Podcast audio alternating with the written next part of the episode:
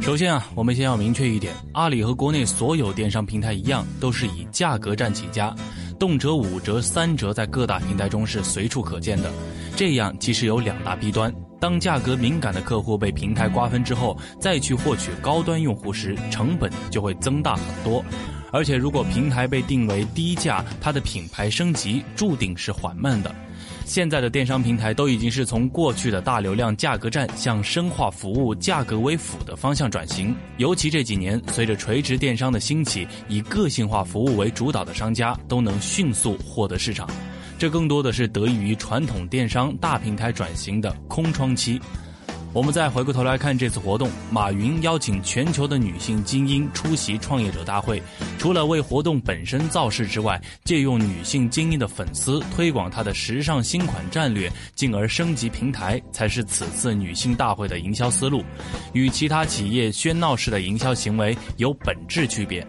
从去年开始，天猫就在主推上天猫，而且马云也多次在公开场合表示要感谢女性消费者。这背后其实就是他的时尚新款战略。我们都知道，女性对于时尚有天生的敏感度，抓住女性消费者，其时尚新款战略就成功了一大半。那么问题来了，阿里平台升级有多少胜算呢？对于这个问题，很多人还是持乐观态度的。其一，产品的生态布局以及用户分布。与部分垂直电商不同，阿里整个产品分布整合 B to B、B to C、C to C、O to O 等多种电商交易模式。除简单意义的商品和服务品类丰富之外，也是可以集合不同需求的用户。正是因为这样，使得用户在不同产品间可以实现自由转化，在某种程度上也降低了阿里升级的资金和时间成本。不仅如此，阿里占据了国内移动电商的半壁江山，这背后自然是以支付宝为代表的移动支付平台的广泛应用。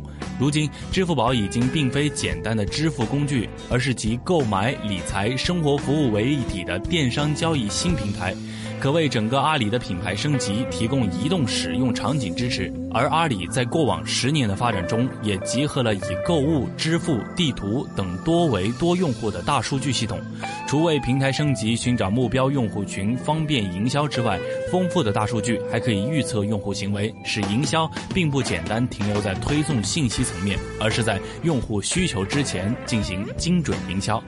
这样一来，就降低了整个阿里升级的时间，又压缩了垂直电商的生存空间。总的来说，这种高规格的女性大会是阿里时尚化平台升级的具体表现。随着升级工作的继续开展啊，这样的手段在我们未来的一段时间里，肯定也会经常见到。